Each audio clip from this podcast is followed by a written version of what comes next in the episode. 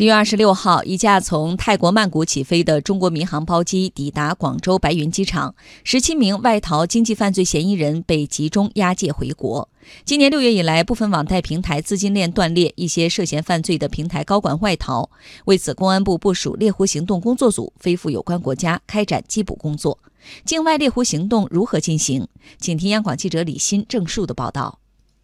今年七月十六号，广东省深圳市公安局罗湖分局立案侦查“百亿猫”涉嫌非法吸收公众存款案。犯罪嫌疑人王某军在未取得中国金融监管部门批准、不具备吸收公众存款资质的情况下，利用其实际控制的深圳“百亿猫”金融服务有限公司线上 P2P 平台销售投资理财产品，涉及受害人五千余名，涉嫌金额高达四点二亿人民币。案发后，王某军逃至境外。其实，自今年六月以来，除百亿猫案外，部分网贷平台资金链断裂，一些涉嫌犯罪的平台高管外逃，严重侵害了广大投资人的合法权益，扰乱了市场经济秩序。公安部部署猎狐行动办公室，组成工作组，飞赴有关国家，积极商请当地警方和移民部门开展缉捕工作。泰国警察总署移民总局副局长苏拉狱警少将。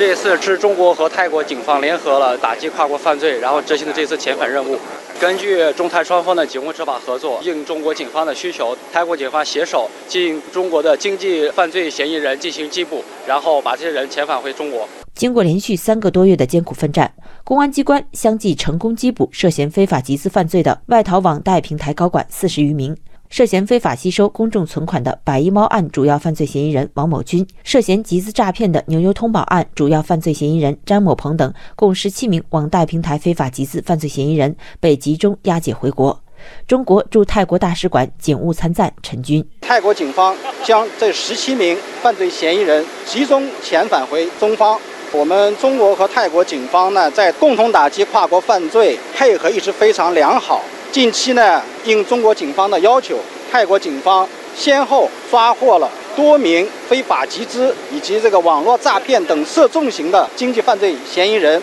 缉捕涉嫌非法集资的网贷平台犯罪嫌疑人，对于推进相关案件的追赃挽损，依法维护广大投资人的合法权益，有力维护市场经济秩序，坚决打赢防范化解金融风险攻坚战，具有重要的意义。此次从泰国集中押解境外逃犯，是公安机关打击非法集资犯罪专项行动的一个重要举措。根据介绍，除本次押解回国的人员外，公安机关还相继成功缉捕涉嫌非法集资犯罪的外逃网贷平台高管四十余名。针对近段时期非法集资案件，特别是网贷平台案件频发的现象，公安部经济犯罪侦查局局长高峰表示：“世上没有法外之地，公安机关正告外逃的经济犯罪嫌疑人早日放弃侥幸心理，尽快投案自首。”公安部和各地公安机关对此高度重视，坚持有逃必追的执法的决心，采取了各种措施，派出了猎狐工作组赴有关国家开展境外缉捕工作。我也代表中国公安机关的经侦部门，郑重地奉劝那些外逃的犯罪嫌疑人